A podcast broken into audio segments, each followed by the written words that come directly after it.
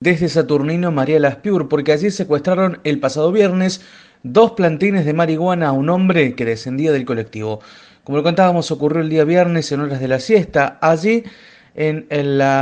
parador de ómnibus ubicado en calle Doctor Lamelas, esquina San Juan, personal policial de las PUR, mientras realizaba controles eh, en el transporte público, procedieron justamente a la inspección de un hombre de 27 años de edad con domicilio en Las Varillas, quien en una bolsa junto a prendas de vestir llevaba una maceta con dos plantines con hojas de color verde con características similares al de la planta de marihuana, por lo que fue trasladado a sede policial donde allí con colaboración de la FPA se puso a disposición este hombre de la Fiscalía de Lucha contra el Narcotráfico de San Francisco, secuestrando ambos plantines.